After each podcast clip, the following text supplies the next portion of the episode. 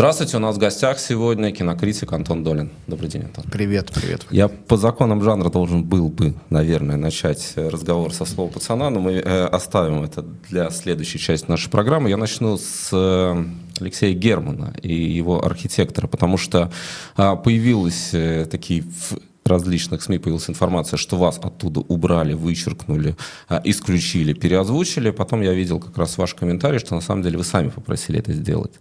Что произошло и что это за история, почему она так срезонировала? Я даже не знаю, с какого момента начать. Я, э, честно говоря, будь это мой выбор, я предпочел бы вообще, чтобы этой всей истории не было, оставить ее где-то в прошлом. Но сейчас я попробую в очередной раз, видимо, путано объяснить, э, что это было такое. А несколько лет назад, задолго до а, всех нынешних драматичных политических событий, я а, по просьбе моего товарища, сейчас уже, видимо, не товарища, Леши Германа, кинорежиссера, которого я считаю очень одаренным. Ты младший сын. Младший, да. Леша, ну, Алексей Юрьевич умер уже да. довольно давно, к сожалению.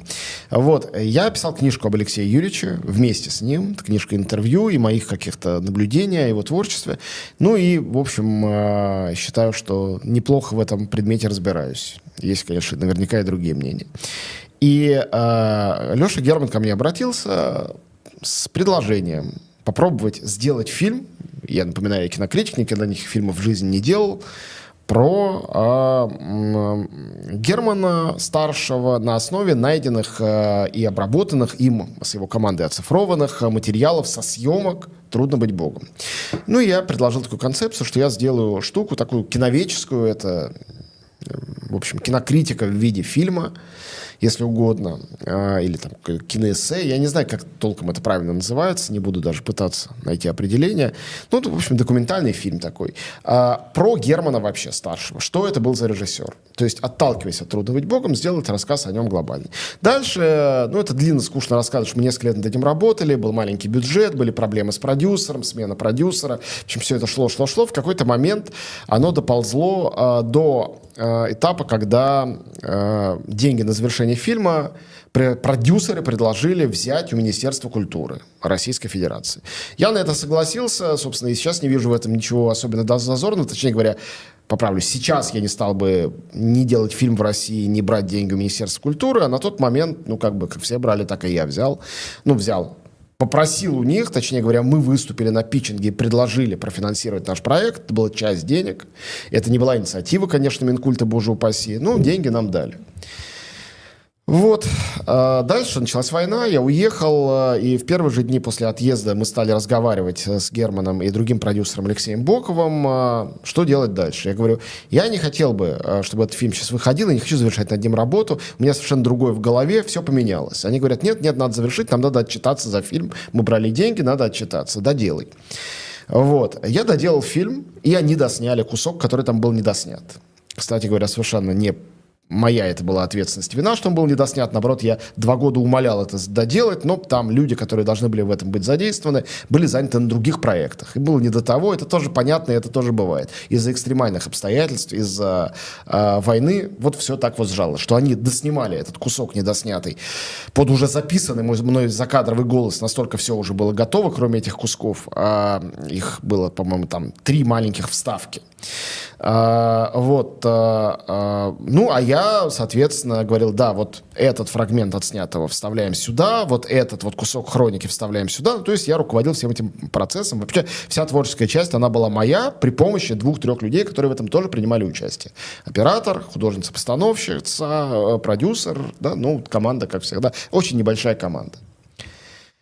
Ну вот, э, на этом этапе им надо было сдавать фильм, и мне сказали, что, э, слушай, э, нам надо сдавать, э, сейчас времена такие странные, мы фильм, конечно, выпустим, э, но и на фестивале поедет, все будет нормально, ну вот нужно подмахнуть одну бумажку. Бумажка была о том, что я прошу снимать, снять мое имя и поставить другое имя. То есть вам это предложили сделать? Да, конечно. Прислали текст этой бумажки, который надо подписать.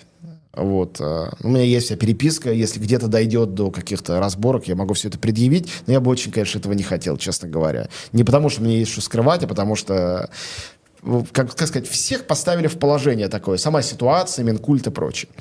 Вот. А мы с продюсерами не сошлись, хотя мягко не сошлись, без конфликта открытого. На том, что я считал, что этот фильм надо сдать в Минкульт под моим именем, как он есть, и сказать, не хотите выпускать под этим именем, не выпускайте. Под это имя выдавали деньги. Они говорили, нет, так невозможно, надо схитрить, вот сейчас вот так вот его сдать как есть, отчитаться за деньги, дальше что-нибудь придумаем.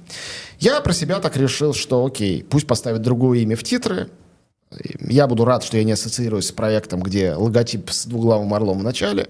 Но за кадром мой голос, все мой голос узнают.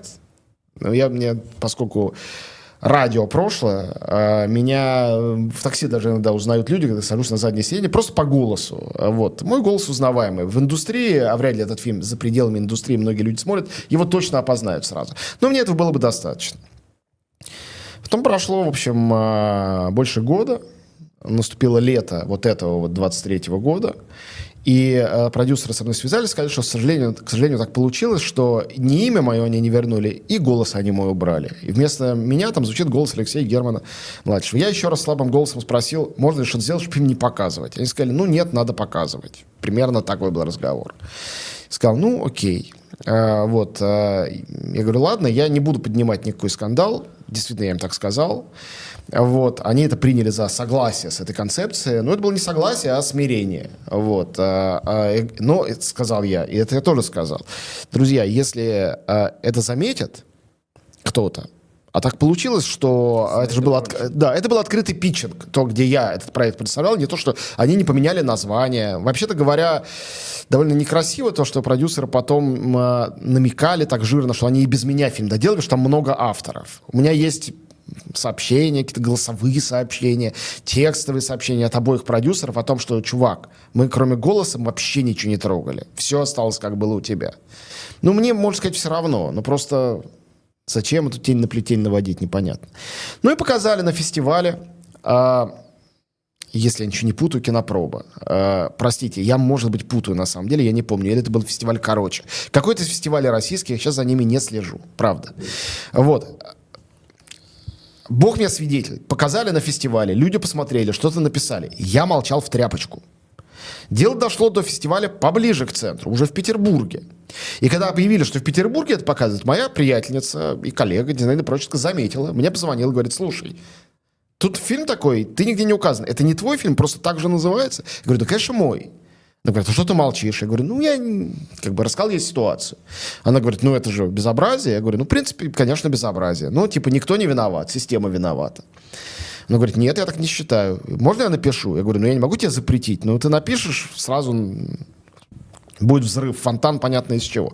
Она говорит, ну, знаешь что, мне кажется, что надо. И она написала этот пост. Дальше, когда написал этот пост, продюсеры стали намекать, что Антон сам часть этого заговора по запрету фильма. Мне пришлось тоже высказаться, объяснить, что меня поставили в так, перед как бы в ситуации, в которой у меня выбора никакого не было. Я не мог сказать, нет, я отказываюсь, фильм только под моим именем или никак. У меня нет над этим никакой власти. И не было. Вот. А, ну и дальше продюсеры стали говорить, а у нас есть бумажка, где он сам от всего отказывается. Ну, я остался в дураках, особенно потому, что я благополучно забыл, что эту бумажку за полтора года до всего этого конфликта подписывал. Потому что в моих глазах ее как бы ценность была нулевая. Они большие молодцы, что об этом заранее подумали, дали мне ее на подпись, а я полный идиот, конечно, э, выставивший себя дураком, что я, э, что я эту бумажку не профильтровал. Ну, я в жизни своей кучу бумажек подписывал, э, не читая, честно признаюсь. И, наверное, это первый раз в моей жизни, когда мне это вот так вот аукнулось. Окей, ну хорошо. Как бы сейчас слово на слово я говорю, что это моя картина, которая по цензурным причинам была лишена моего имени и моего авторства. Они говорят, что это произошло по моей просьбе. Проверить, кто прав, очень просто. Вот я сейчас, можно сказать, через этот эфир обращаюсь к продюсерам. Дорогие друзья, мы с вами друг друга, наверное, не поняли, я, наверное, был неправ. Поэтому я вас просил убрать мое имя. Теперь я вас прошу, верните мое имя. Верните мое имя и покажите фильм так, с моим именем. Ну вот моя... Хотите, бумажку тоже подпишу. Ну, посмотрим. Как бы результат э, моей этой просьбы, я думаю, довольно очевидно покажет, э, что бы произошло на самом деле. Ну вот вообще эта же история, она очень символичная, потому что то, сколько рассказывали о том, что происходило в советском кинематографе, как фильмы ложились на полку, как э, исключались авторы, нелояльные, и вообще, как, э, собственно, вот эта процедура исключения людей из повестки, там, конечно, еще речь шла в том числе о перебежчиках, э, как их называла советская пропаганда, а, все, как будто нет человека. То есть получается, да. что это что-то похожее, просто вы это да, на себе уже испытали. Да, но это что-то очень похожее, но а, как бы комизм ситуации в том, что а, Алексей Юрьевич Герман, старший, был человеком, который всю жизнь страдал от цензуры.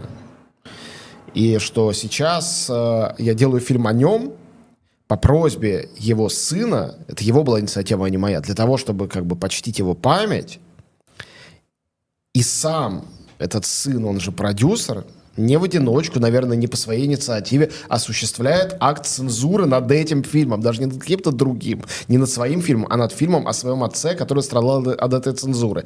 Это называется, кажется, рекурсивность. Это такая лента Мебиуса невероятная, когда это настолько забавно в своей парадоксальности, что уже даже перестает быть возмутительным.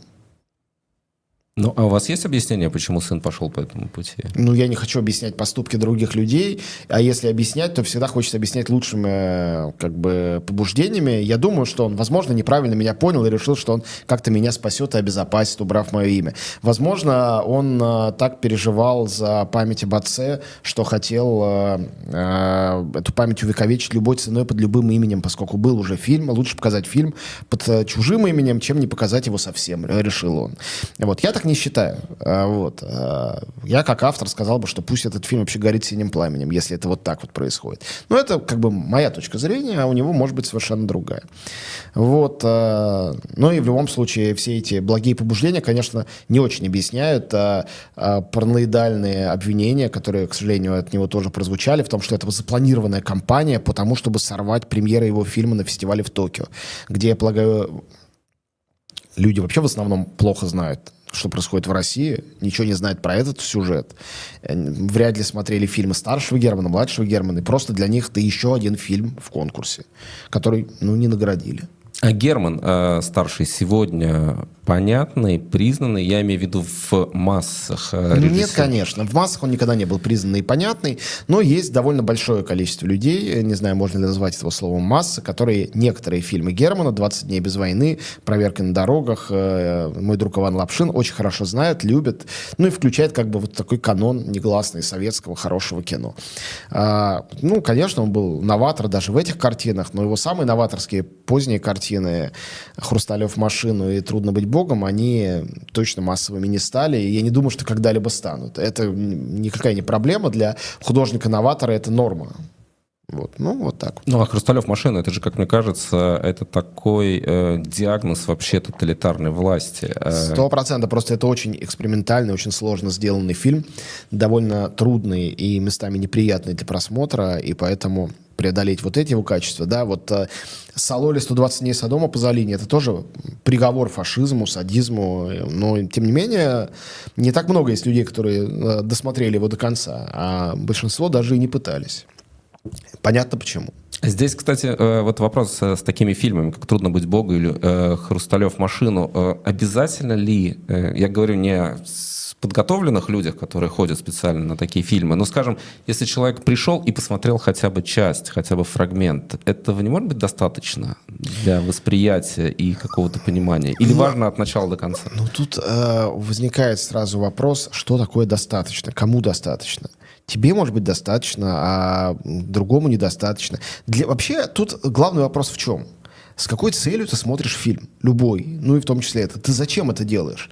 Если ты смотришь, чтобы ознакомиться, понять, что такое э, Герман, и заранее ты считаешь, это не твое, пятимину, пятиминутного сэмпла может быть достаточно. Но э, если ты смотришь для того, чтобы понять, что такое Герман, конечно, кино — это нарративное искусство. Предполагается, что единица кино — это фильм. И ты должен посмотреть фильм для того, чтобы иметь суждение о фильме.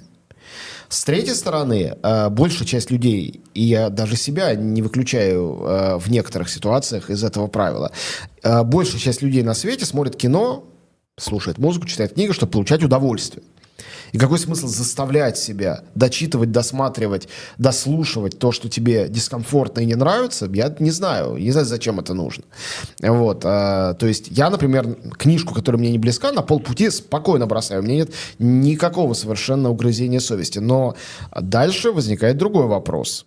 Вот я ее не дочитал. А, каково мое право на суждение? об этом. Ну, мне кажется, что право на суждение в частном кругу, в семье, среди друзей, оно абсолютное. Я могу сказать об этом все, что захочу. Могу сказать, да это дрянь, через 10 минут бросил. Как только суждение становится публичным, если ты публичный человек, в этом уже есть моральные и профессиональные проблемы. Если человек не публичный, или если ты не профессионал в этой области, вот я, например, не профессионал в области поп-музыки. Я, это общеизвестный обо мне факт, очень не люблю музыку Депешмот.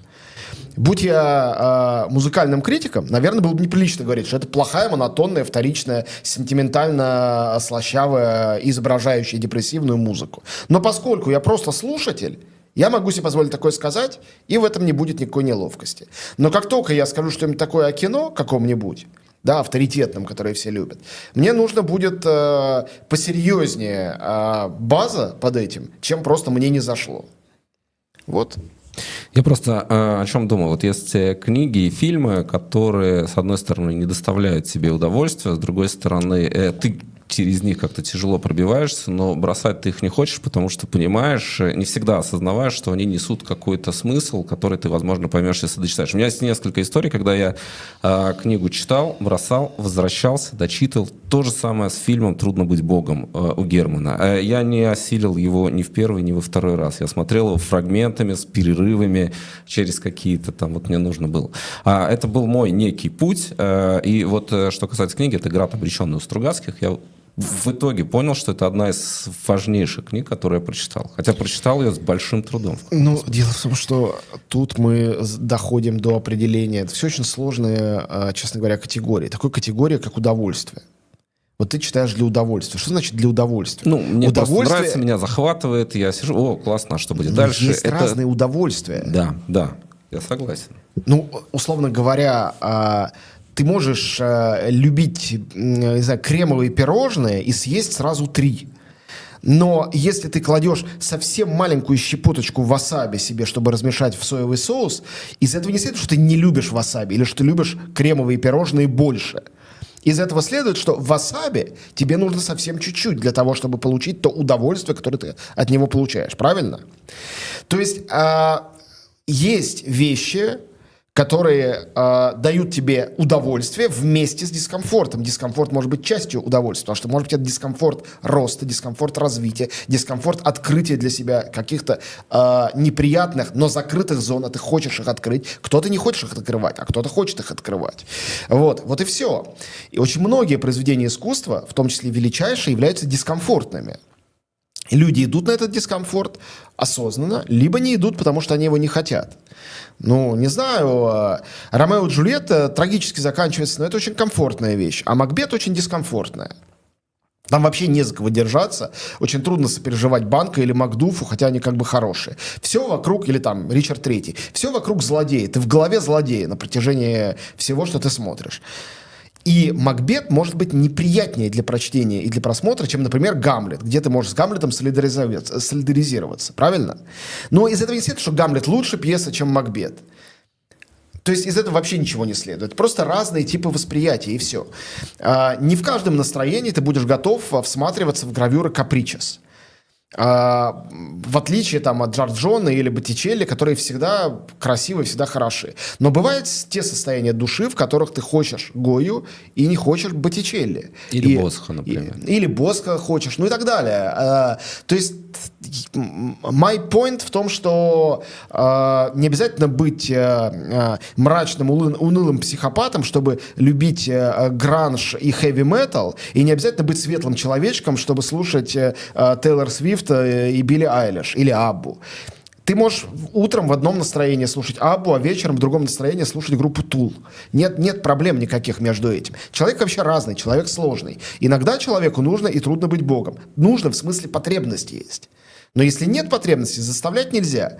Искусство как секс. Когда ты хочешь этого, тоже может быть разными, в разных объемах, в разных формах. Когда ты хочешь, когда это а, добровольно и взаимно, это самая прекрасная вещь на свете.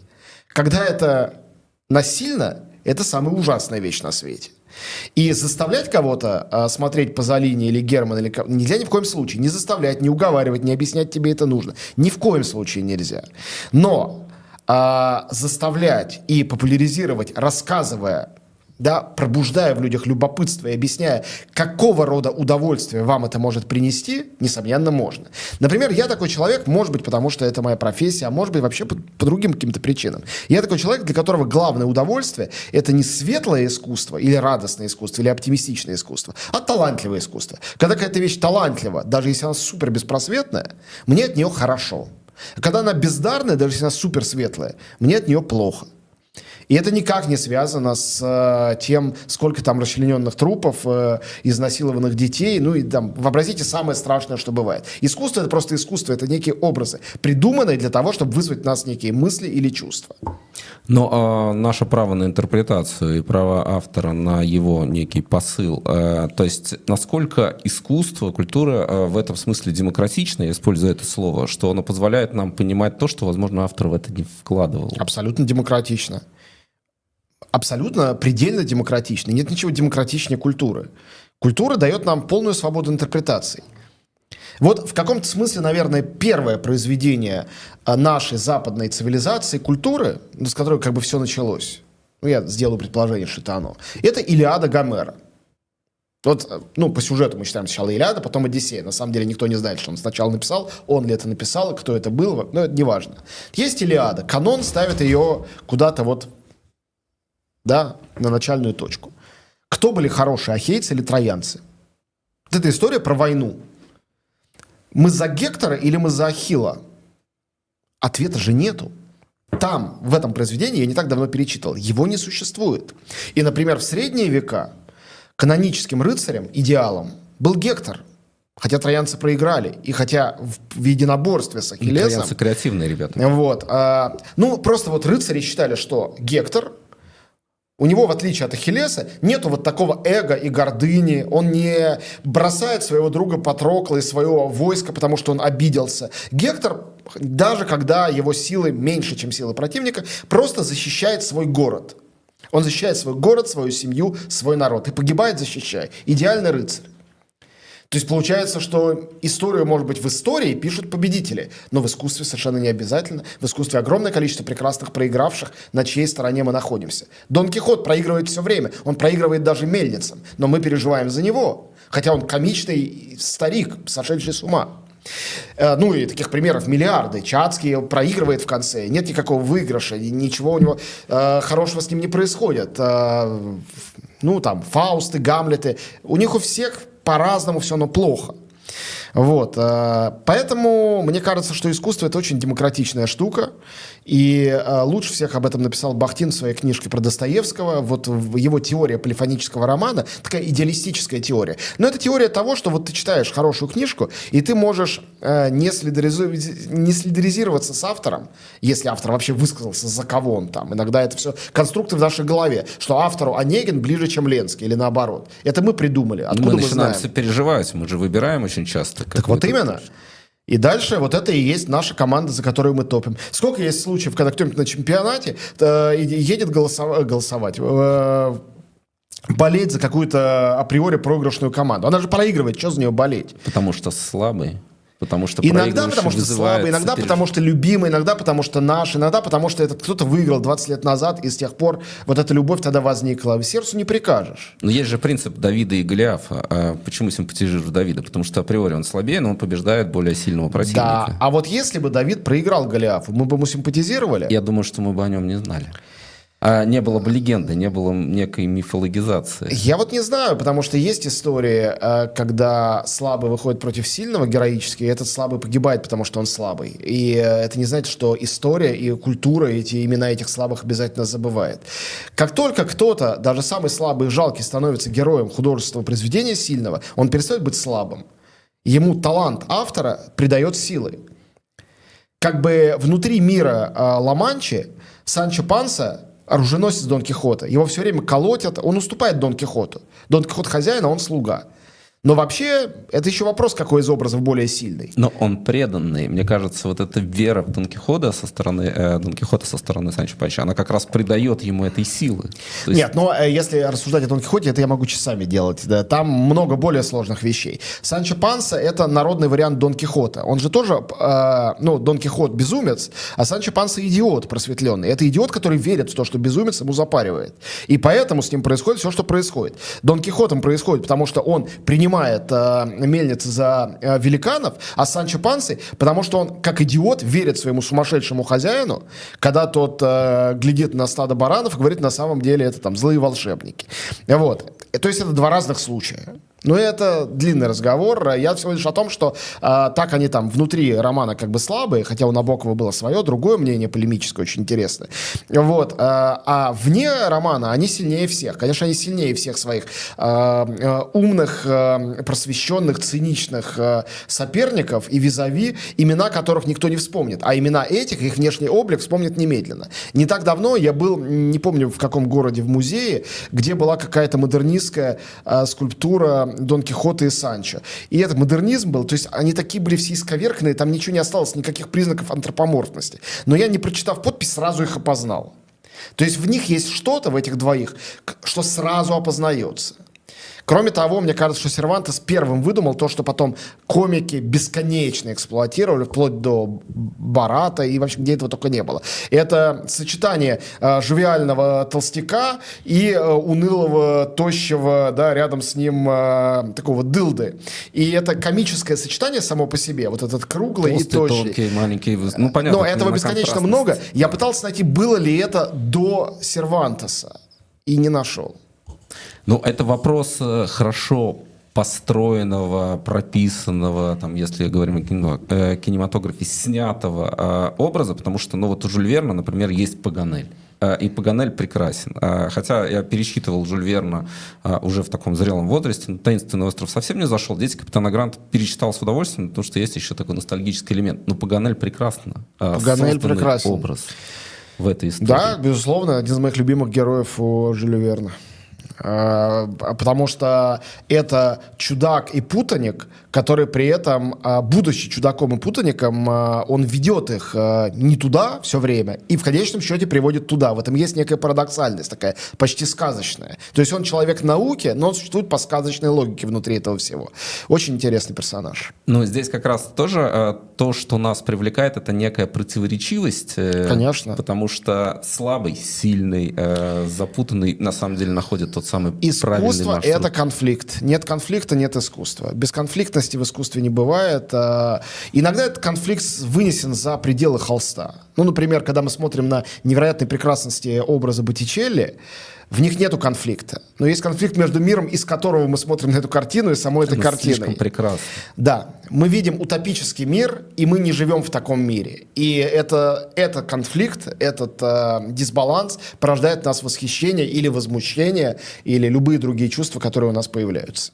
Ну, вопрос, как э, выражается конфликт. Вот вы как раз сказали о том, что он может быть не очевиден, и он может выходить за рамки холста. Но то есть художник его как-то изначально закладывать должен? Это вопросы... Я не художник, я не занимаюсь художественным творчеством. Я ну, анализирую художественное творчество. Поэтому каждый раз, когда мы говорим «художник должен», подразумевается, что у нас есть вот эта вот э, школьная советская установка. Что хотел сказать художник? Что должен был делать художник? Я готов поверить наивно, полностью готов и не критично готов поверить в то, что художник вообще ни черта не знает, что он делает. Над ним витает муза, она бьет его молотком по голове и говорит «давай твори». И у него рука начинает автоматически что-то писать, рисовать, создавать какие-то ноты, и потом он спрашивает, как ты это сделал? А он или она говорит, а я не знаю. А, то есть я верю в то, что художник в той или иной степени всегда медиум, передающий реальность. Вот. И чем талантливее, тем этот канал шире открыт, и тем дальше эта труба уходит куда-то совсем в космос, откуда передается то, что... То есть в творческом процессе много рационального, конечно, много профессионального, но очень много иррационального, которые даже сами художники не в состоянии анализировать. И я не думаю, что это их общий сговор и хитрость, когда их спрашиваешь, как вы это построили, они говорят, я не знаю. Они часто правда не знают. Вот. То есть это некое инстинктивное знание, что конфликт создаешь, и э, получается гениально. Но вот э, литературный конструктор, который в «Золотом теленке» Ильф и Петров как раз, конечно, в ироничной форме прописывают, но это некая методичка. Э, она ведь должна быть, это же все-таки ремесло в том числе. Да и нет, потому что есть огромное количество гениальных вещей, созданных вне ремесла, э, по своим собственным законам и оставшихся в истории э, литературы. Так писал Пруст. А, так писал Джойс, так писал Кавка. А, все эти книги остались. Дело же не в том, что это просто вот было такое что-то авангардное, а потом все-таки, да, круто написано, но читать невозможно. Поехали дальше. Ну, Улис — это же некая отсылка к Одиссее. Конечно, безусловно. А, но вопрос же не в том, есть ли там эта отсылка. Отсылку можно куда угодно запихнуть. А в том, что она нам сообщает о нас, о человеке, который является героем э, этого повествования. Леопольд Блум же это совсем не Улис на самом деле. Это э, существующий благополучно женатый э, дублинский еврей, чувствующий себя изгнанным отовсюду, но тем не менее бегающий по своим делам, по работе. Э, это надо было сильно постараться поженить это все с э, Гомером, что у Джойса блистательно получилось, конечно. Вот. Ну, я всего лишь хочу сказать, что э, в искусстве есть э, ремесленность, но э, одной ремесленности для создания шедевра всегда мало. Вот, вот и все. А, а ремесленность, ну, конечно, она существует. Она есть в чем угодно. Вот. Э, ну, то есть мы все знаем, сколько нужно тренироваться хорошему спортсмену, чтобы взять рекорд. Но а, ни, у, ни у одного из нас в голове нету такой мысли, что любой человек, если будет так же много тренироваться, станет лучшим спортсменом. То есть количество тренировок не может всегда механически переходить в качество результата. Должен быть и э, дар, просто дар, талант. Это вот что-то иррациональное, мистическое, если угодно. И э, некие личностные свойства, качества, это иногда очень важно. То есть, ну, не знаю, воля, например, э, какая-то способность противостоять обстоятельствам, внутренняя способность, не техническая, которая вместе с э, вот этой вот работой с методичкой приводит к результату, который... А соотношение этих элементов, у кого таланта совсем чуть-чуть, зато много усидчивости, у кого-то таланта море, а усидчивости почти что и нету. Да, это все в разных, э, такие специальные коктейли, которые по-разному сочетаются, соединяются, эти ингредиенты, давая нам некий итог. Ну, может человек с мы сейчас не научно, конечно, говорим, но тем не менее с небольшим э, каким-то уровнем таланта выйти в действительно в какую-то плоскость гениальных художников за счет своей работы? А, ну, во-первых, это все оценочные вещи. А, как мы определяем гениальное? Вот а, как отделить гениальное от талантливого? Вот это интересный вопрос. Где проходит эта грань? Ну, это, это как? Для вас есть это? Э, для меня лично, да. Я могу сказать, как для меня это проходит. Но это не является правилом для всех. Потому что, вообще-то говоря, искусство мы оцениваем по тому, как оно на нас воздействует. И на меня, и на вас одно и то же произведение искусства будет воздействовать по-разному. Все равно. Сколько людей не возьми, у всех будет разное от этого впечатления. И а, на самом деле талант определяется, это очень грустно э, как бы констатировать, но это так, э, является понятием статистическим. Когда произведение искусства, созданное каким-то человеком, действует довольно стабильно на большое количество людей, друг с другом никак не связанных, значит, этот талант есть, значит, это некая объективная данность. Ну да, это социология получается. Да, других способов померить этого нет. Это не спорт. В этом, в этом отношении совсем не спорт. Где то просто линейкой меряешь, как далеко человек прыгнул. Здесь другое. Вот, и... Э, Талант от гениальности отличается, на мой взгляд, тем, что э, в каждом э, виде искусства существует определенный потолок. Мы все знаем, что есть какие-то вершины. Э, иногда эти вершины в этом виде искусства достигаются довольно рано, да, ну, например, э, в отношении литературы, в частности, драматургии, эпической поэзии, античные авторы довольно быстро, в самом начале существования всего этого канона, дали нам вершины. Можно ли быть выше, чем там Исхил, допустим, или Софокл? Казалось долгое время, что нет. Но потом появился Шекспир, и сейчас Шекспир эталон для всего мира драматургии. Значит, он был выше. Почему он был выше? Не было ни одного собственного сюжета, например, у Шекспира. Впрочем, как у Исхила и Софокла. Ни у кого из них не было. То есть дело не в сюжетах. В чем дело? В уровне поэзии, в, драма в, в драматургии, как в соотношении характеров, в том, как эти сюжеты рассказаны, в психологии. Ну, тут много, можно много ответов искать. Вот, а, кое-где мы, есть общепринятое, да, на протяжении там столетий, мы знаем, что Шекспир лучший. И дальше Шекспир становится неким мерилом. Вот появляется, не знаю, Ипсон. Это так же хорошо, как Шекспир? Ну, почти Шекспир уже. Окей, хорошо, Ипсон молодец. Появился Чехов. А это совершенно другое, но почти уже Шекспир. А вот появляется, например, Бекет или Ионеско с театром абсурда. И это вообще из другой области. Совсем из другой.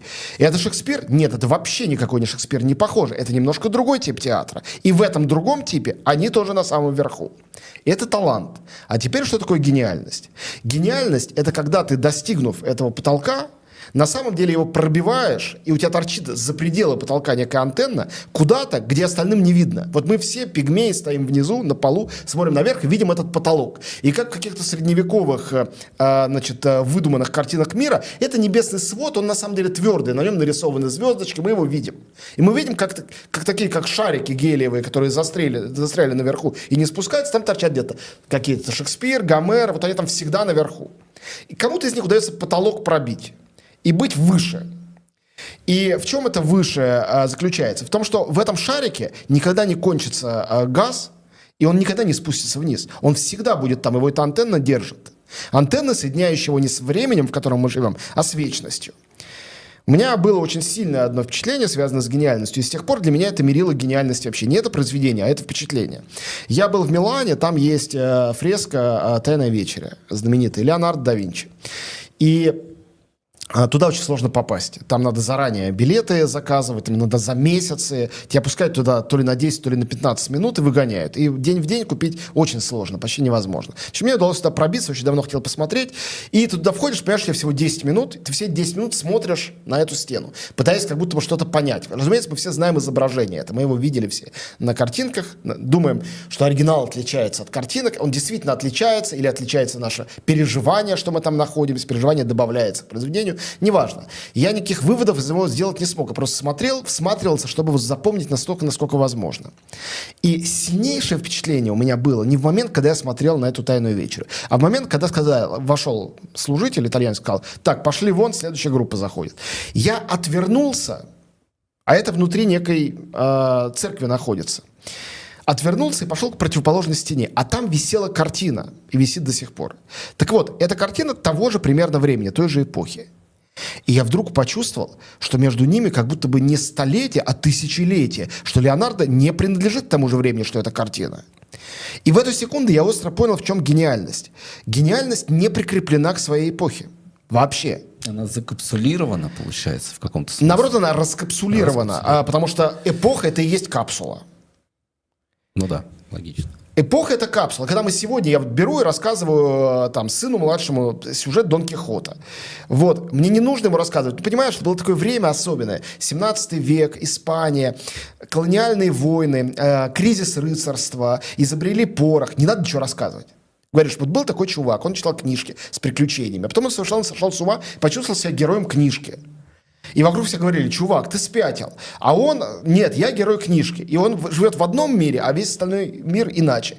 И ты рассказываешь такое, и это могло бы где угодно, с кем угодно произойти, и сейчас в том числе. То есть это вечный сюжет, это вечный история. Да, но это придуманный вечный сюжет. Есть вечный сюжет, который восходит к античности, к фольклору, но этого сюжета до Сервантеса не было. Он изобрел вечный сюжет. Вы просто подумайте на секунду, что это такое изобрести вечный сюжет. И это удавалось, может быть, трем-четырем людям за всю историю мирового искусства. Ну, может быть, я преуменьшаю, может быть, их было больше, но не сильно больше. Тот же Джойс сразу взял Гомера, и все. А, вот. Понимаете, а, поэтому гениальность для меня – это вот такое существование а, вне любого времени. И проверить, проверить ее очень легко. Вот пока ставят бесконечно Шекспира в театрах, его гениальность этим подтверждается – Троянская война никогда никуда не денется. Ни Елена Прекрасная, ни Троянский конь, ни Ахиллес с Гектором. Никогда они... Одиссей, который возвращается домой, к жене, которая его ждет, почему-то ждет, хотя он обязан был сгинуть, а он возвращается. Это никогда никуда не денется, это никогда не сможет быть стерто. И вот а, Вергилий очень гениальный человек. Он написал Энеиду, чтобы была такая же великая поэма. Там есть отсылки и к а, Илиаде к Одиссее. И это очень крутая вещь, супер крутая вещь. И ее кучу раз цитировали, и образы оттуда тоже пошли в народ и прочее. Но он не изобрел ничего третьего. Все равно номер один остался Илиада, номер два Одиссея. Или поменяйте эти номера. А Вергилий взял оттуда какую-то основу, история войны осажденной крепости, рассказал ее с другой стороны, и история возвращения или путешествия героя. Вот. А очень трудно выдумать новый сюжет. И тот, кому удается такой сюжет выдумать, ну, выдумать в прямом смысле слова, не просто из головы выдумать, а выдумать так, чтобы он остался навсегда. И это всегда гениальный человек, конечно. Но, с другой стороны, давайте помнить, искусство не сводится к сюжетам. Искусство многообразно. А искусство изобразительное – это образы, искусство музыкальное – это звуки, это мелодии, то есть оно оперирует совершенно другими какими-то вещами. А искусство архитектурное, я даже не знаю, какой, какова единица архитектурного искусства. Потому что, с одной стороны, это образ, но образ в архитектуре очень разный, внутри, снаружи. И когда мы начинаем пользоваться архитектурой, жить в ней, например – мы уже не исходим из образа, уже другие какие-то вещи, вплоть до осязания начинают вступать в действие. Ну, в общем, это, это все очень сложные, увлекательные, вечные вопросы, которые мы сейчас с вами, сколько бы ни говорили, не решим. Но здесь как раз э, возвращаясь к теме Одиссеи, и вот э, эта э, концепция, которая многими как раз была попытки осмыслить, но Венедикт Ерофеев, «Москва петушки», это произведение, можно уже его всесторонне оценить, как вы считаете? Конечно, это гениальная вещь. То есть гениально? Абсолютно гениально. Вот но это, это... Это мой вопрос. Именно талантливо или гениально? Мне вот На мой взгляд, это гениально. А, но гениальность тоже бывает разная. Кстати, Венечка, я думаю, как раз оценил бы. Он же там эти коктейли алкогольные рейтинговал и прочее. Нового сюжета он не выдумал. А, «Москва-петушки» — это, во-первых, а, «Одиссея», во-вторых, «Божественная комедия». Путешествие сквозь ад — с поражением Круги. героя в конце к идеальной Беатриче, до которой он так и не доезжает. Вот. Но э, есть вещи локального значения. Россия – это очень большая страна, очень большая цивилизация. И э, цивилизация людей, для которых важна русская культура и литература, больше, чем страна Россия. Вот. И э, для этой территории Ерофеев создал шедевр – Точно так же, как для этой территории Гоголь создал шедевр «Мертвые души». Да и «Ревизор» шедевр тоже. А, эти шедевры локальные. В, на русском языке создавались и универсальные шедевры, кстати говоря. Ну, допустим, «Преступление и наказание» или Анна Каренина. Это универсальные шедевры. Они, это шедевры для всего мира. А, а «Москва-петушки» — это не такой шедевр. И вопрос не в том, был он или нет хорошо переведен. А, некоторые вещи... Вот почему ты хочешь увидеть Кремль, а попадаешь на а, Курский вокзал? Почему ты хочешь доехать до а, райских петушков, а тебя а, опрокидывает петлей в адскую Москву? Простите, друзья, если ты не жил в России или в постсоветском пространстве, ты никогда этого не поймешь почему это гениально и о чем это сообщает. Ты не объяснишь, что жителю Нью-Йорка. То есть ты можешь это умозрительно пытаться длинную какую-то сеть лекций прочитать, этот человек тебя внимательно послушает, но это как он тебе будет читать лекцию о том, как, э, значит, калифорнийский рэп отличается от бруклинского рэпа, и в чем принцип не только текстовый, но вот биты там разные. Ты послушаешь, может быть, даже расслышишь, скажешь, Понятно, хорошо, хорошо, спасибо большое. Но Пойдешь. Ты не прочувствуешь это до конца. Ну, конечно, нет, это невозможно, да. Если ты не вскормлен на этой земле. Вот, а, конечно, а, есть шедевры универсальные, и их ценность для человечества, объективно, если так можно выразиться, гораздо выше, чем шедевров локальных. Но шедевры локальные чрезвычайно важны, без них не существует та или иная нация. Ну вот, Гарантюа Пентагрюэль для мира за пределами Франции ничего особенно не значит. Но для Франции это Франция. Вот она, она там, и все. А какой-нибудь гораздо более доступный, чем Рабле, Гюго, он важен уже для всего мира. Собор Парижской Богоматери отверженный и важны для всех ну или много для кого. Ну и так далее. Примеров этих бесконечно много, более локальных, более универсальных вещей. А в чем э, феномен как раз э, собора Парижской Богоматери? Потому что, окей, мы э, помним сюжет, и потом он, в общем, был в многочисленный раз э, не то чтобы усилен, а, скажем так, маркетинговый пиар-составляющая. Все знают, кто такой Квазимода, Флёр де Лис э, и так далее. Но, тем не менее, ведь это тоже локализованная история во Франции. Не-не-не. Э, образ собора Парижской Богоматери, он чрезвычайно удачно выбран Гюго. Как вот. самый Но, известный Нотр, символ. Нотр-Дам, да. Он, может быть, стал символом после того, как был выбран. Но не в тот момент, когда а, вот. ну, Хотя нет, наверное, был уже все-таки. Ну, мне трудно как бы судить, я же тогда не жил, я примерно ну, могу себе это только представлять.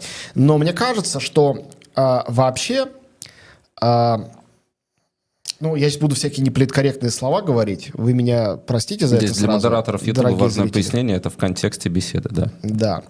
А, дело в том, что до романтизма любого рода уродство и отклонение казалось чем-то, во-первых, отвратительным, во-вторых, смешным. То есть э, карликов брали в качестве шутов. Веласкес очень хорошо Человек, это который смеется, тоже Гюго. Так вот, именно. Гюго был романтиком настоящим. Романтики были совершенными новаторами, в том числе в, в отношении этики. И показать урода трагическим героем, которым, на, на котором не ржут, показывая на него пальцем, не выставляют на ярмарке, а, а, у него тоже есть чувства. На самом деле для России эта революция стала, когда Карамзин сказал, что крестьянки тоже любить умеют. Крестьянки, которые люди. Там очень хорошенькая была это, вообще-то говоря, бедная Лиза-то. Вот. Чуть-чуть позже возникает Гюго и рассказывает истории, в которых очень страшные люди, как минимум две такие истории. А, но третья история, отверженная, там тоже, ну там каторжник Жан Вальжан, он хорош собой, но он тоже человек стигматизированный, пугающий всех, а Гуинплен, из которого родился Джокер и куча других образов, это из Гуинплена все произошло, и Квазимода, из которого там фильм «Уродцы» Тода Браунинга великий, и огромное количество фильмов, книг и так далее родились из этого образа. Вообще, а, романтики же очень близки бульварной литературе, романтики обратились к чувствам а, огромной аудитории, это тоже большая их заслуга. Они, э, то есть, может быть, все- всеобщей грамотности не произошло бы, если бы не романтики, которые э, их часто обвиняют в этой бульварности, но бульварность это был способ обратиться сразу ко всем. И в этой бульварности в людях отозвалось то, что рассказана история абсолютно прекрасной девушки, которая, кстати говоря, тоже стигматизирована. Она цыганка, она отщепенка. И цыгане тоже это те, кого просто боялись, от кого бежали, но она прекрасная, и она жертва. А кто злодей этой истории? Священник. Священник. И не будем забывать ее возлюбленного Феба. Рыцарь, абсолютно, а, ну, как бы высокомерный, безразличный к прекрасной девушке, не желающий спасать. Спасать ее желает несчастный урод, а, всеми отверженный, да, там король на час, который готов погибнуть, которому ничего не нужно взамен. И, кстати говоря, в книге, если читать ее сейчас, э, Квазимода персонаж довольно зловещий. Э, Еще было очень далеко до диснеевского мультфильма, где уже это такая симпатяшка. Но не, не был бы возможен диснеевский мультфильм с таким симпатичным персонажем, если бы Гюго когда-нибудь эту первичную революцию бы не произвел. Поэтому «Собор Парижской Богоматери» — это, конечно, очень-очень важная вещь, и вся э, его преувеличенность э, и мелодраматизм и так далее никак этого не отменяют, а более того, усиливают и помогали когда-то этой истории стать историей всемирной. Вот. Что касается самого собора, он, конечно, важен, потому что все-таки Нотр-Дам-де-Пари — это одно из воплощений готической архитектуры, а готика э, была переоткрыта, опять же, романтиками, э, потому что в, после, во времена после готики, даже начиная с Ренессанса, и тем более классицизм какой-нибудь, готическое казалось ну, каким-то несбалансированным, уродливым, а, нежизнеподобным, предельно далеким от античного идеала. А, а романтики сказали, готика это красиво, это здорово. И это такая готическая история. Поэтому то, что она помещена в средневековье и буквально внутрь Нотр-Дам-де-Пари, это не случайность, это очень правильное совмещение. Это не просто сеттинг, придуманный для трогательной истории. На ваш взгляд, э, насколько сложно экранизировать такие произведения? Потому что когда читаешь Гюго, когда читаешь вообще классическую литературу, понимаешь, э, насколько там э, многослойно все прописано. В кино не всегда есть такая возможность. Есть ли там своя специфика экранизации именно Ну, у таких? меня по этому поводу есть простое мнение, и оно никогда не изменится, оно такое элементарное. А, Могу его повторить. А, Мы трактуем а, произведение искусства, исходя из контекста создания этого произведения, кто, когда его создал. И экранизация не может быть сравнена с первоисточником. А, ну вот кто снял фильм «Собор Парижской Богоматери»? Их есть несколько. Я ни одного, я не просто не вспомню этих режиссеров, не помню их имен. А, что, на- а что написал Гюго, мы знаем. Да. Чтобы сделать экранизацию по силе сопоставимую, режиссер должен быть сопоставимым по таланту с Гюго. Вот и все. Это единственный секрет. Никаких других секретов нету. В принципе, фильм это другое произведение, чем книжка. Когда мы сравниваем, мы сравниваем силу воздействия. И иногда даже приходим к ложным выводам, что кино априори слабее литературы, например, или наоборот. Это все ерунда. Это просто разные два вида искусства, которые по-разному действуют, по-разному создаются, у них разные законы. Но иногда можно сравнивать вполне э, равновесно, когда это люди сопоставимого таланта делают. Пример. Две разные вещи. Э, автор и э, автор первоисточника и режиссер э, друг с другом не договорились. «Сияние» Стивена Кинга, «Сияние» Стэнли Кубрика. Обе вещи, на мой взгляд, гениальные. Но это два разных произведения, получается. Абсолютно разных, совершенно верно. А, но эквивалентно талантливые авторы. Поэтому получилось. Тарковские и Стругацкие. Да, тоже такой же случай. Такой же случай. Ну, то есть, опять же, нет весов, на которых мы Тарковского, Стругацкий можем взвесить. Но два совершенно разных произведения. Да, да. абсолютно Пикник разных. на обочине и Сталкер. Да, ну то же самое. Герман э, и Стругацкие. Ну, этих примеров на самом деле много, а, но а, знаете, что получается? Когда такой пример удается, тогда мы перестаем думать о сиянии как об экранизации Кингом. Мы начинаем думать, что сияние — это вещь Кубрика. Сталкер — это не вещь Стругацких. Не потому, что далеко ушел от первоисточника. Старикам здесь не место поставлен в точности по роману Кормака Маккарти. Но это фильм Коинов — Потому что Коины не менее талантливые, не менее сильные, не менее важны для американской и мировой культуры, чем Кормак Маккарти. У них случилось совпадение, понятийное какое-то и прочее. Сейчас еще одна такая гениальная экранизация вот-вот выйдет. Это «Бедный и несчастный» Йоргаса Лантимаса, фильм, победивший на Венецианском фестивале. Потрясающий фильм по потрясающему роману Алаздера Грея. И мне дико обидно, когда я вижу, как люди по всему миру, русскоязычные люди, говорят, ну что же они его на Poor Things перевели как «Бедный и несчастный». Надо было перевести как «Бедняжки». Вот здесь в Латвии, я видел, он вышел как, будет выходить как «Истерзанные души». Как будто бы нарочно. Что... Но есть роман. Он вышел 30 лет назад, он очень хорошо переведен. И не беспричинно, исходя из его содержания, переводчик перевел название как «бедные несчастные». И некое уважение к первоисточнику в том, чтобы дать фильму, ну поскольку Лантимас назвал фильм так же, как книгу, значит, дать переводу выходящего фильма такое же название, как у перевода первоисточника. Кстати, очень хорошего. Вот. Гениальный фильм, не во всем идущий за первоисточником, а не надо во всем за ним идти. Верность, это же верность духу, а не букве. Буква все равно нарушена. Это другой вид произведения. А, кино пишется, как говорил Тарковский, временем, а книги буквами и словами. Это разный материал. И результат разный. Вот. Но «Бедный несчастный» — это очень э, хороший пример того, как э, невероятно талантливый режиссер из потрясающей книги делает невероятно талантливый фильм. Э, что касается экранизации, скажем так, даже советской классики, российской классики, не знаю. Вот э, вы как раз упомянули, что давайте вспомним, кто снял «Собор Парижской Богоматери», я не могу вспомнить. Но мы же помним, кто экранизировал в России «Мастера и Маргариту». А, К сожалению, Это да. Кара и Бортка. Ну, потому что имена их должны быть, ну, не буду говорить проклятые, забытые, но... Это фильм Говорухина Да, но поруганы должны быть за эти конкретные опыты. Юрий Кара вообще-то Э, навек в моем сердце за некоторые свои ранние картины. Завтра была война. Завтра была война, потрясающая Это картина. Это дипломная работа. И, между прочим, фильм, э, который является, конечно, воплощением э, такого перестроечного кича «Воры в законе», сделанный по Искандеру, это была по-своему очень сильная картина. Так что к Каре отношусь очень хорошо. И он очень старался сделать «Мастер Маргариту», то есть было много технических причин, по которым это не получилось. И там даже есть какие-то сильные решения внутри этого фильма. Интересно работает музыка Шнитки. Но, конечно, это все равно неудача. А что же касается сериала «Борт», на мой взгляд, это какая-то гомерическая неудача. Это когда все точно по букве и вообще нету духа. Это интересно, я с, с книгой его смотрел, а да. а он просто по тексту шел. И об этом я и говорю. Да, да. Потому что это, ну, как бы, можно текст воспроизводить слово в слово, из этого ничего не следует. Что такое текст? Это просто значочки на бумаге. Суть-то в том, чтобы уловить, что возникало у читателей, миллионов читателей в головах, когда они читали и перечитывали эту книгу. В голове же возникают образы, ты воспроизводишь образы. Так вот, образ он воспроизвел не те и не так. На мой, конечно, взгляд. Еще раз, это мой зрительский, критический взгляд, а не какая-то объективная истина в последней инстанции. Но, на мой взгляд, он запорол и собачье сердце. Вот, э, всеми любимый фильм, просто запорол. Я один из как я понял со временем, с ужасом, немногих, кто сначала прочитал «Собачье сердце», а потом посмотрел. Дело в том, что экранизация была сделана буквально, не знаю, через полгода она вышла после публикации в журнале повести Булгакова.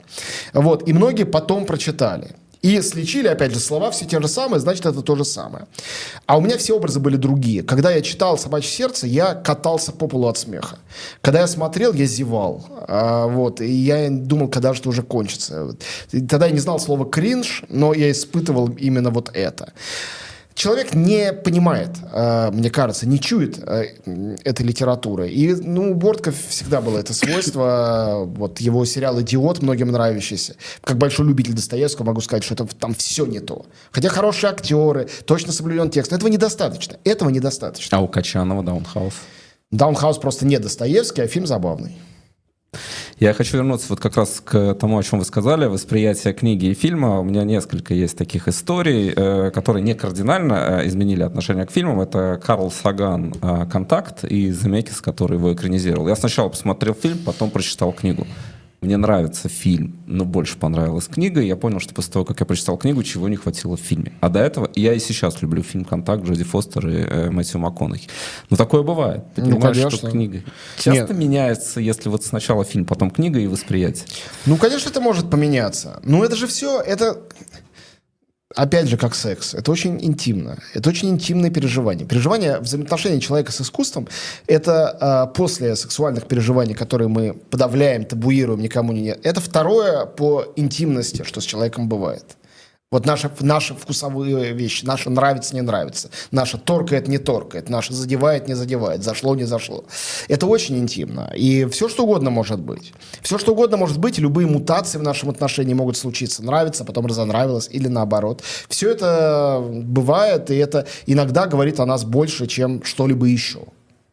Федор Бондарчук и его экранизация «Обитаемого острова» удачная, как вы считаете? А, она, конечно, неудачна, это можно говорить, опять же, объективно, потому что это очень тяжеловесный, большой, перегруженный фильм, который, несмотря на очень большие ожидания зрительские. «Девятая рота», предыдущий фильм Бондарчука, это народный любимец. Несмотря на это, людям не понравилось, и э, самое, конечно, грустно, когда ты смотришь на цифры второй части по отношению к первой. Но первая мне понравилась больше, чем вторая. Да, но большая часть людей не пошли просто на вторую после первой. То есть там гораздо меньше зрителей, меньше аудитории.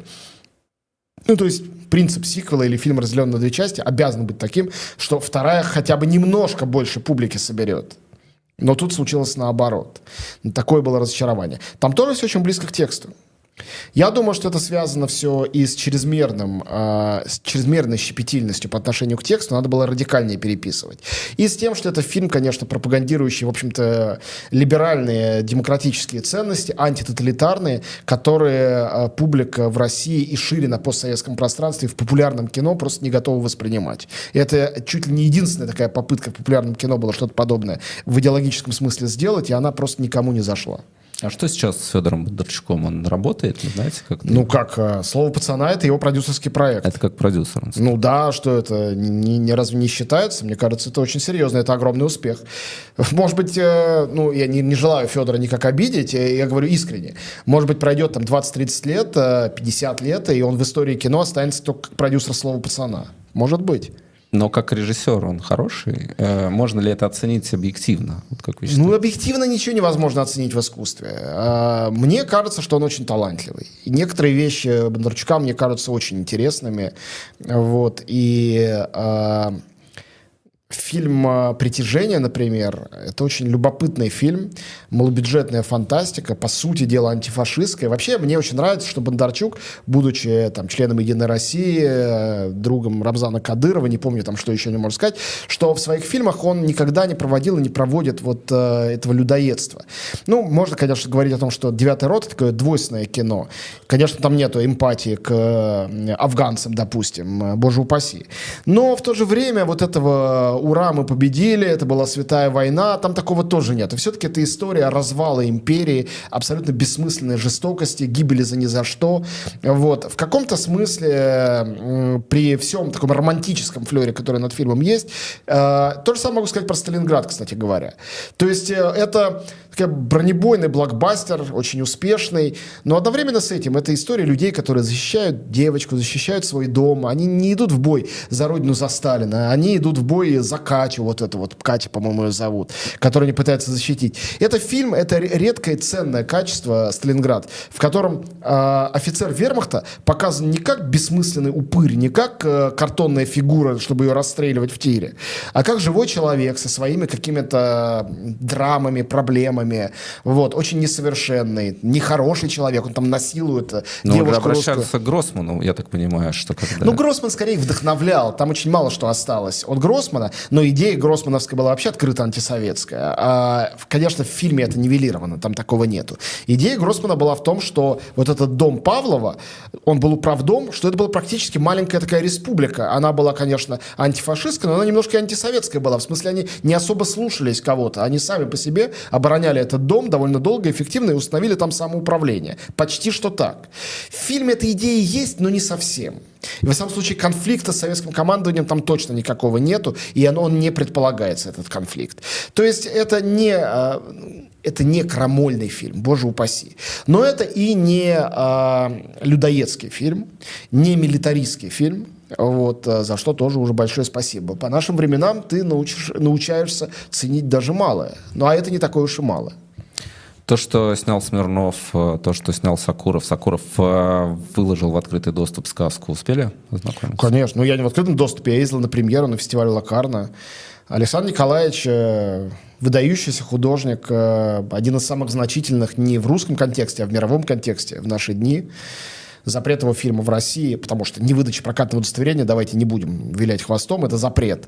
Вот, это, конечно, позор для страны, для культуры, для всех, кто в этом запрете принимал участие. Вот, фильм замечательный. э, Ну, это экспериментальное кино. Там нет э, оператора. Да, что вот это за история сейчас? Ну, это экспериментальный обратили. новаторский фильм. А, Это фактически нарисованный, придуманный, сфантазированный фон, куда встроены персонажи, вырезанные из исторической хроники. При этом персонажи придуманы, потому что для них придуман сюжет и придуманы реплики закадровые, которые произносят актеры. Такого никто никогда не делал. Сакуров впервые сделал такую вещь. И уже, простите меня, за это одно надо ему все на свете премии дать, потому что это очень круто. Потому что очень мало кому в наше время, и тем более режиссеру с огромным послужным списком, гигантской фильмографии и так далее, удается что-то изобрести, что-то новое сделать. А учитывая, что эта тема тирании и личность тирана является супер актуальной, Тут, тут формы и содержания встречаются. Дальше возникают э, обычные, в, случае Сакурова, претензии к невнятности, а что ты хочешь сказать, а, а, а что с ними происходит, а где эволюция, и что, это все просто о том, что тираны все плохие попадут в ад. Слушайте, ну если можно произведение искусства такое вот визуальное и звуковое, взять и свести к нескольким формулам, так возьмите формулу, напиши в Фейсбуке, не надо фильм снимать. Фильм дает тебе то, что вот длится столько, сколько длится этот фильм. И каждый кадр, и каждая минута его проживания важна и является частью содержания.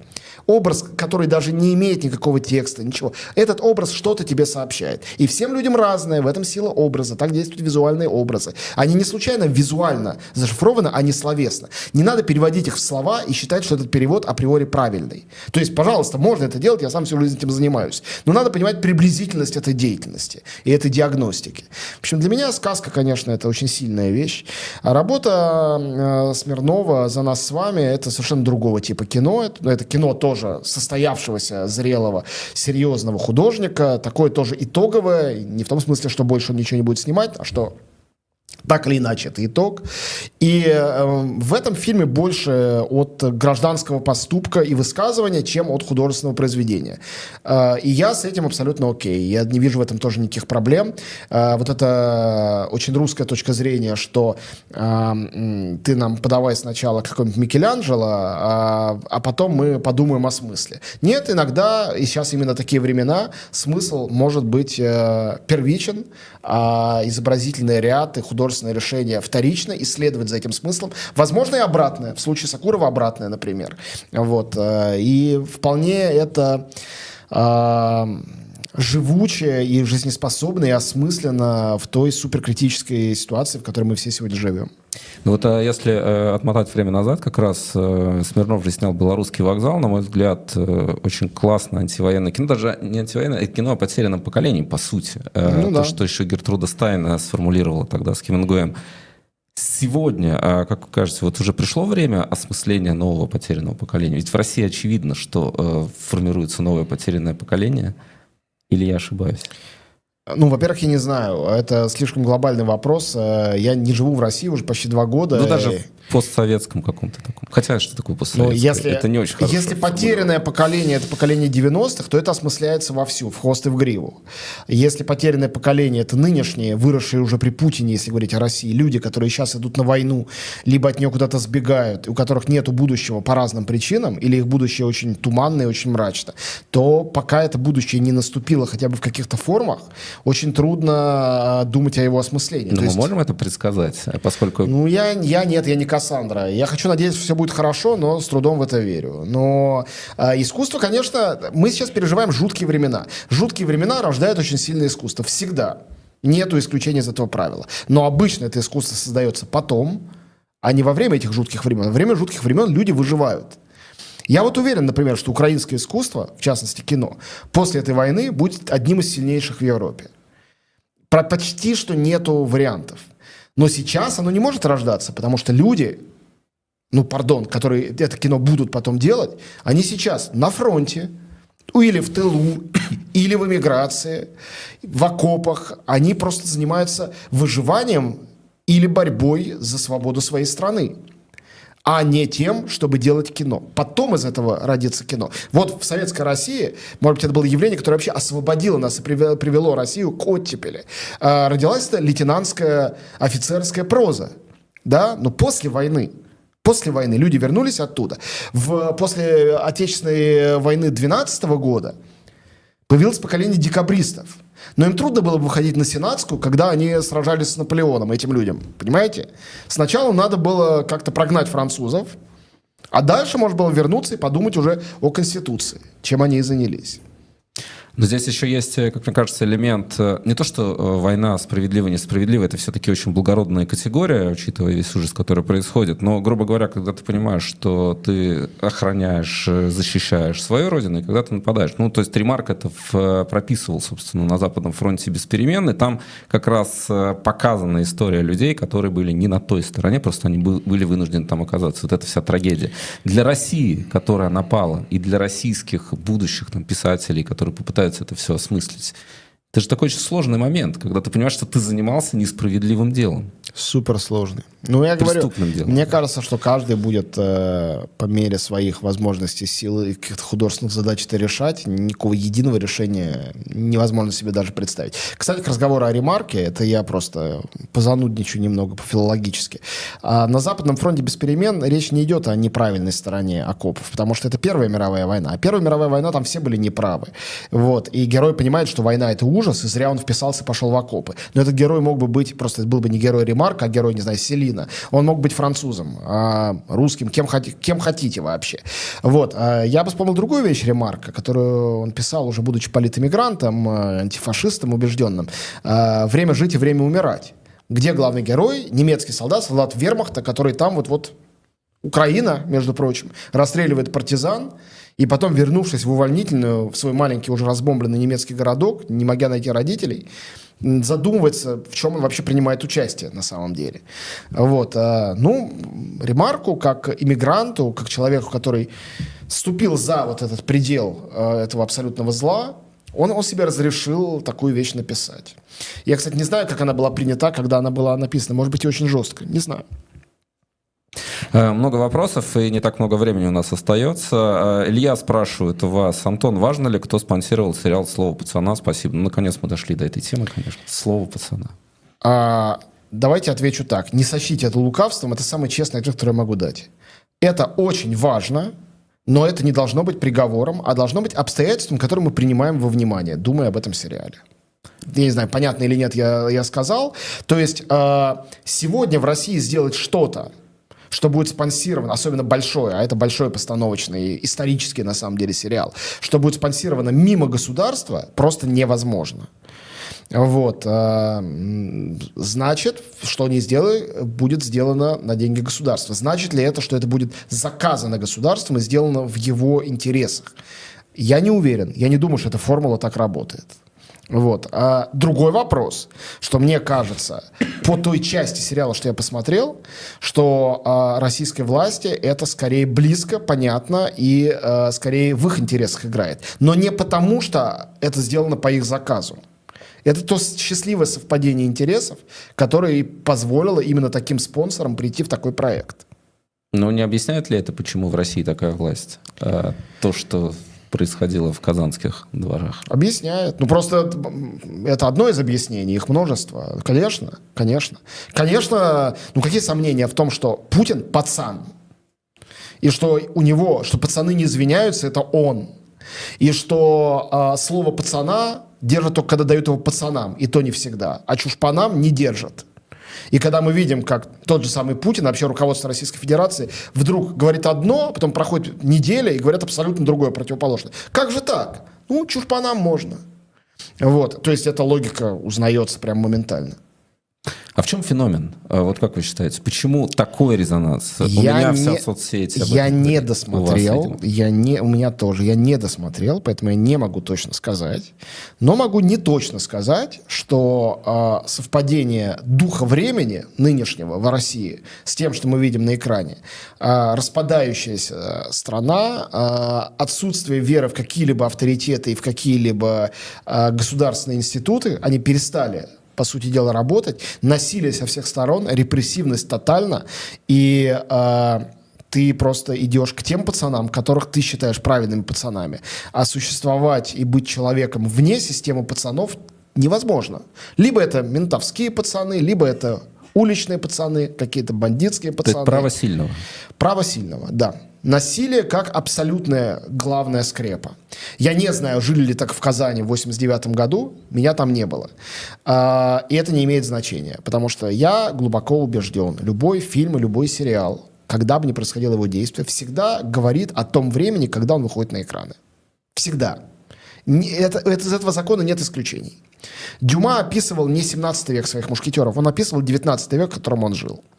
Какая бы историческая ни была у него книжка. И так далее. Всегда речь идет про здесь и сейчас. Толстой ничего не мог сказать о 1812 годе. Он описывал интеллигентов, близких к себе, похожих на себя. Вот, ну, то есть экстраполируйте это на что хотите. Поэтому, конечно, этот фильм дышит духом современной России, поэтому современная Россия его массово смотрит.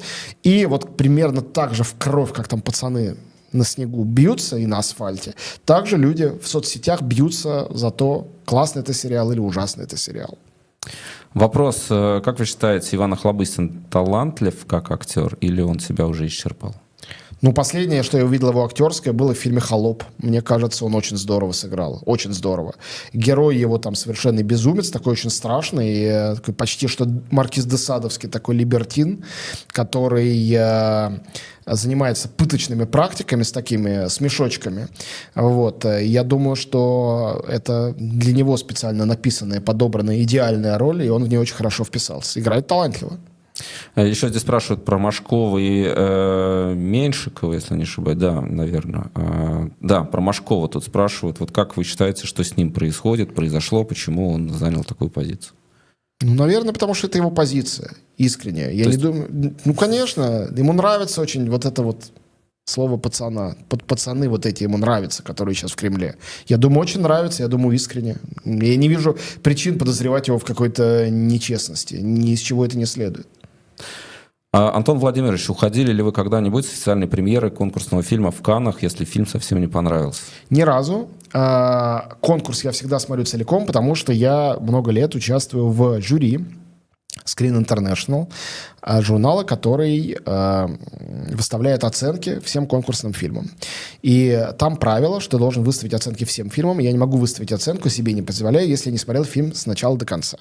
Но вне конкурсные фильмы я часто без всяких угрызений оставляю. Я много же об этом говорил, но с удовольствием повторюсь. Это простой принцип. Когда я смотрю фильм, я должен оценить вероятность того, что мне необходимо будет о нем писать. Если вероятность крайне низка, а фильм мне не нравится, я с него ухожу. То есть, если я не получаю удовольствия, а э, по работе мне это не нужно, то зачем? У меня нету, как у некоторых моих коллег, кстати, есть. Вот эти вот, э, они ставят галочки, составляют списки, сколько я посмотрел фильмов в этом году, сколько на этой неделе. Я вообще не веду этот подсчет. И у меня нету задачи посмотреть как можно больше. Боже упаси. Но у вас, кстати, вот вы сказали о том, что можете оставить книгу или там э, фильм, если не понравится, если это не относится к конкурсной программе. У вас сразу это пришло? Я просто по себе, э, вот я раньше не мог оставить книгу, даже если она мне не нравилась, а потом научился. Потом Но... понял, что в какой-то момент зачем я буду тратить время на эту книгу. Нет, не сразу, не сразу. Постепенно пришло. И сейчас я иногда по отношению к некоторым книгам или фильмам чувствую, честно говоря, прям угрызение совести. Потому что я понимаю, что вещь хорошая. Ну вот мне она как-то недостаточно что-то говорит. Для меня бывают вещи аддиктивные, я не могу оторваться. Вот сейчас мне э, привезли из Москвы новый роман Владимира Сорокина. И я заставляю себя останавливаться. Я читаю просто вот, вот как будто там какой-то детектив в э, мягкой обложке. Я понимаю, что если я сейчас не остановлюсь, то просто я там к 4 часам утра я просто дочитаю до конца. Я говорю себе, нет, не смей. У тебя все смешается в голове ночью. Да, и я себя заставляю по вечерам читать не больше, чем там 50 страниц за раз. Бывает такое. Но на самом деле очень мало какие писатели мне дают такое ощущение. Они есть, но их мало. Но сегодня вот вообще уже есть некие такие, как это правильно, очертания а, того писателя, того кинематографиста, который пытается об этом времени написать, вот об этом периоде, или все-таки пока а, еще рано? Сорокин очень здорово пишет. Он все время заглядывает в будущее, опережает события, но почитайте его там и Телурию, и доктора Гарина, а сейчас «Наследие». Это великолепное описание того, в чем мы сейчас живем великолепные. Не надо быть э, семи пядей во лбу, чтобы увидеть. И это не какие-то пародийные э, такие сатирические скетчи, шаржи. Нет. Он, он визионер, он выдумывает мир. Но этот выдуманный мир — это наш мир. Он узнается сразу. И э, впервые у него это получилось по-настоящему круто. В э, «Дне опричника», конечно. Продолжилось в «Сахарном Кремле». И с тех пор фактически он только этим занимается. Такое впечатление, что, э, может быть, он этого и не хочет сам, я не знаю. Но он все время угадывает эту реальность. Он не описывает ее, а угадывает. Это, кстати, свойство гениальности, а не просто таланта. И я, у меня есть подозрение, очень трудно, неприятно, претенциозно говорить о живых сейчас работающих людях слово «гениально». Но мне кажется, то, что пишет Сорокин, это гениально. Я пытаюсь это говорить без пафоса. Ну, так как мне кажется, что то, что снимает, там, делает Миядзаки или снимает uh, Линч, гениально. Не просто талантливо, но гениально. И у меня иногда есть это ощущение, которое я не могу в себе побороть. В отношении Сорокина uh, это именно так. Я искренне считаю, что если кому-то из э, пишущих по-русски писателей надо когда-либо дать Нобелевскую премию, то именно и только ему. Ну, э, в завершение еще два вопроса. Вот спрашивают про Урганта. Понятно, что вы когда-то вместе работали. Ургант не появляется на экранах. Э, что-то знаете о нем? Ну, мы разговариваем время от времени, но это частные разговоры. Он жив, э, здоров. Надеюсь, все будет хорошо у него. Но я не могу ни в какие ну, детали вы поддерживаете входить. отношения, да? Да, да. Я не знаю, может, сейчас я его как-то дискредитировал этим признанием. Ну, да. Ну и э, в завершение у вас же будет э, лекция, правильно я понимаю? Да. 12 декабря. У меня два мероприятия впереди в Риге. Всех зову, кто здесь. И очень буду рад всех видеть, тем более, что они такие как бы итоговые. 12 декабря в э, зале еврейской общины, так это да, да называется? Сколос, да, да наверное, на Сколос. Это в Риге. Рига, прекрасный, невероятной красоты Сколос 6, 6 да, да, спасибо. Режиссер подсказал. Сколос 6, э, зал еврейской общины, я там э, сделаю лекцию. На самом деле я очень давно как-то морально готовился начать это делать, и впервые сейчас это сделаю. Лекция об итогах года. Я составляю уже каждый год типа десятку лучших фильмов, иногда это больше, чем десятка. Ну, и я пишу в «Медузе», публикую. Последние пару раз делал стримы или записи у себя на радио Долин в Ютьюбе. Но вообще это очень интересно рассказывать людям со сцены и услышать в ответ, потому что у меня всегда на этих лекциях вопросы и ответы, ответа их лучшие фильмы года. И надеюсь, что нам удастся провести какое-то голосование или просто стихийно, там, чтобы люди поднимали руки в зале. Какой фильм года для них и почему? То есть мне не только свое хочется рассказать, но и услышать их. И вот я для этого обмена э, вообще устраиваю часто все эти лекции. И поэтому очень-очень жду всех, кто придет поговорить о том, что это был за киногод. Потому что киногод — это не только описание наших любимых фильмов года. Это вообще разговор о том, что мы прожили в этот год. Кино отражает реальность, и нашу индивидуальную реальность в том числе. Более того, кино отражает объективную реальность, а составляя список любимых фильмов, мы превращаем ее в субъективную картину.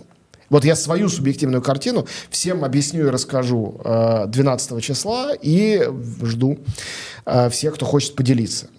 А 16 числа будет мероприятие, которого я не буду врать, я ждал около 10 лет.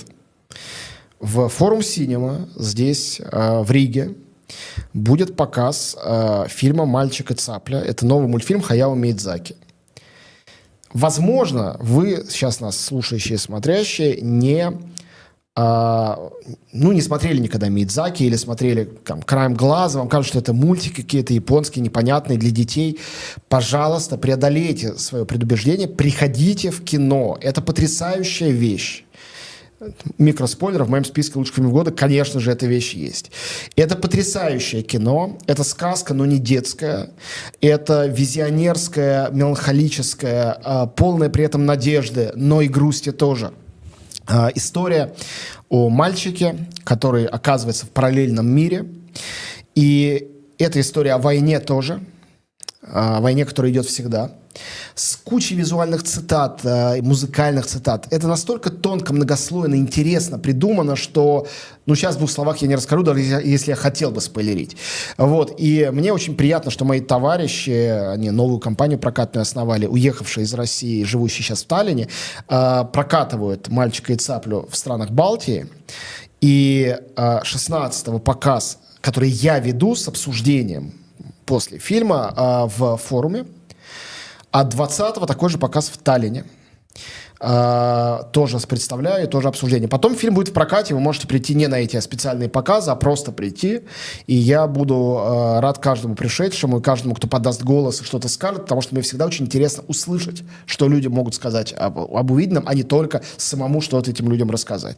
Мидзаки я знаю хорошо, я три раза его интервьюировал, я много лет слежу за тем, что он делает, ну, как бы считаю себя uh, уполномоченным что-то об этом рассказать.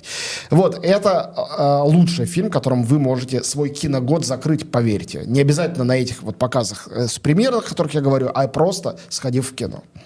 Ну что ж, мы всех э, приглашаем э, ходить в кино. Антон Долин был гостем нашего эфира сегодня. Антон, спасибо вам большое спасибо, за этот разговор. Спасибо. И Пока. всего доброго.